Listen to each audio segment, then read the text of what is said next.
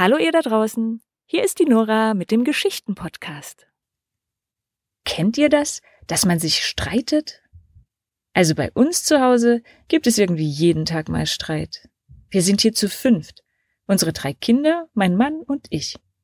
Und da gibt es zum Beispiel die Frage, wer räumt denn jetzt den Tisch ab? Und dann heißt es, ich war aber schon gestern dran, das ist unfair. Kennt ihr das? Oder zum Beispiel, wenn einer eine Spielidee hat und keiner will mitmachen. Oder man fängt zusammen etwas an und dann merkt man, der andere meinte das eigentlich irgendwie anders. Unsere Kinder drehen zum Beispiel manchmal gerne Trickfilme. Mit Lego und mit so einer App fürs Handy. Vielleicht kennt ihr das. Und dann hat jeder so seine Vorstellungen, wie es genau ablaufen soll. Und wenn die Vorstellungen nicht zusammenpassen, dann streitet man sich und dann weint der eine oder die andere und dann? Was passiert eigentlich dann? Wie macht ihr das, wenn ihr miteinander streitet? Ich glaube, das ist eins der wichtigsten Dinge, die wir lernen können. Wie kommen wir miteinander klar? Mit den Geschwistern, mit den Eltern, auch wenn wir mal nicht einer Meinung sind.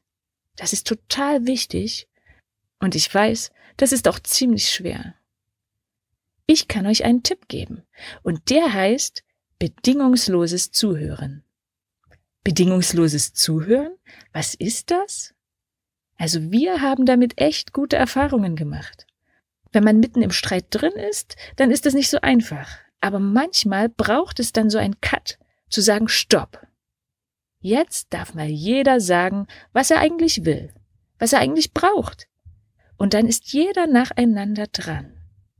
Ganz in Ruhe darf jeder erzählen, das ist jetzt mein Problem und ich wollte das eigentlich so. Und dann kann man gemeinsam überlegen, wie wir jetzt eine Lösung finden. Und ich weiß, dass ihr Kinder immer die besten Ideen habt. Das ist super. Manchen fällt es schwer, solche Ideen zu finden. Aber das kann man üben. Man kann üben, kreative Lösungen zu finden für ein Problem. Lösungen, mit denen am Ende irgendwie alle zufrieden sind. Und wisst ihr was? Das werdet ihr noch ganz oft in eurem Leben brauchen. Kreative Lösungen für einen Streit finden. Ich weiß, das ist oft mühsam und das braucht auch ganz schön viel Zeit. Aber es lohnt sich. Jetzt aber auf zur Geschichte von einem Mann, für den das bedingungslose Zuhören auch sehr, sehr wichtig war. Zur Geschichte von Desmond Tutu.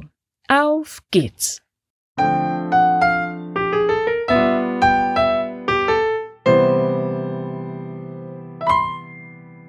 Es ist Nachmittag.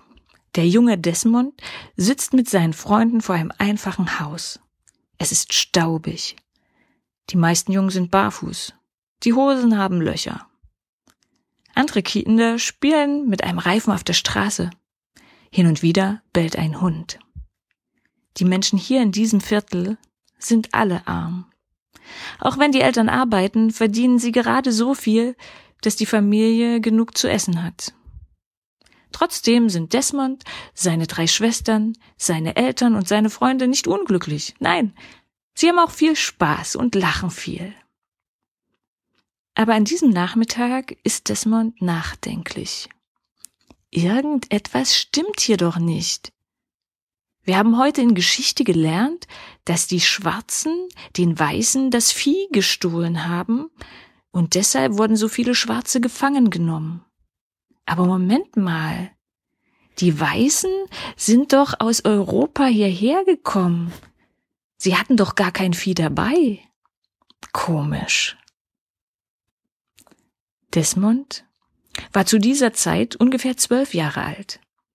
Er wusste längst, dass er zur unerwünschten Menschengruppe in diesem Land, in Südafrika, gehörte. Hier gab es Schwarze und Weiße. Die Weißen waren reich, sie durften alles und sie behandelten die Schwarzen schlecht. Die Schwarzen waren arm. Sie waren in bestimmte Bezirke eingesperrt und sie wurden oft von den Weißen beschimpft. Alles war getrennt. Es gab Schulen für Weiße und Schulen für Schwarze. Es gab Krankenhäuser für Weiße und Krankenhäuser für Schwarze. Es gab Busse für Weiße und Busse für Schwarze. Sogar die Toiletten wurden getrennt. Für die Schwarzen war alles schlechter als für die Weißen. Schlechtere Schulen, schlechtere Krankenhäuser, schlechte Busse und schäbige Toiletten. Die Weißen glaubten tatsächlich, sie hätten mehr Rechte, nur weil sie weiß waren. Sie waren als Eroberer gekommen und hatten die Schwarzen mit viel Gewalt unterdrückt.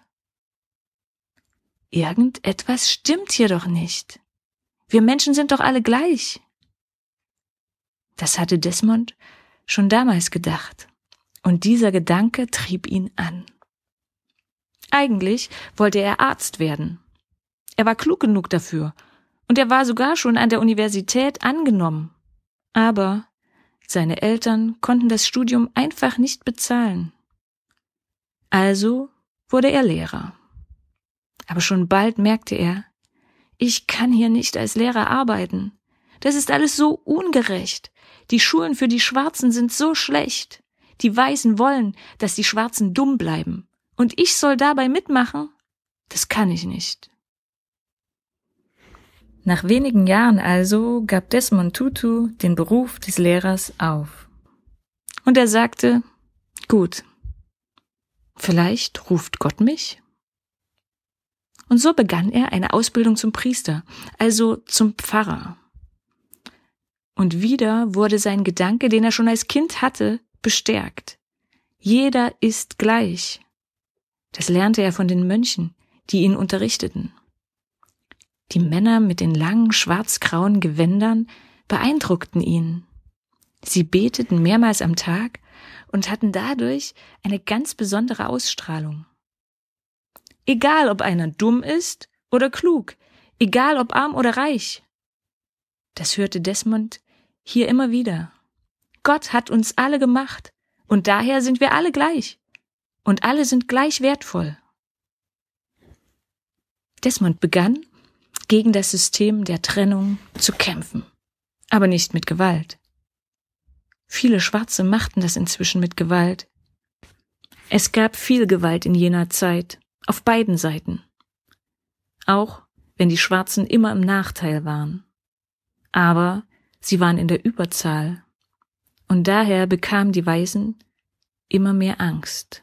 Sie wussten, wenn sich alle Schwarzen zusammentun und gegen uns kämpfen, dann sind wir verloren. Desmond Tutu wusste, es geht nur ohne Gewalt und mit sehr viel Gebet. Und tatsächlich, in den 90er Jahren kam es zu einer Wende ohne Gewalt. Ein neuer Präsident war gewählt und er begann die Schwarzen ernst zu nehmen. Und er begann mit ihnen auf Augenhöhe zu verhandeln, wie es in dem Land weitergehen kann. 1994 gab es zum ersten Mal in der Geschichte von Südafrika Wahlen, an der auch die schwarzen Bürger mitwählen durften. Und zum ersten Mal wurde ein schwarzer Präsident gewählt.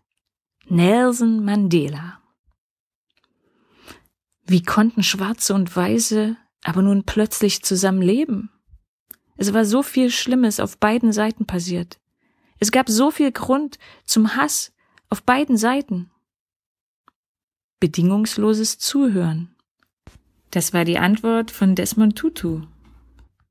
Bedingungsloses Zuhören.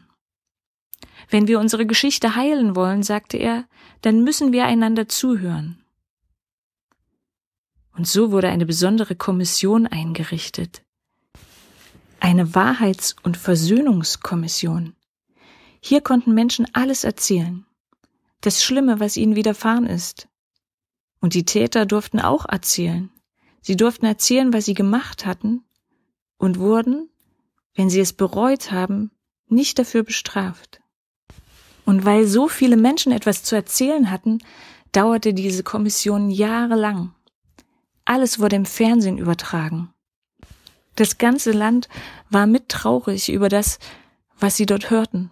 Und das ganze Land freute sich mit, wenn Menschen sich versöhnten und einander vergaben. Es gab eine riesengroße Aufbruchstimmung.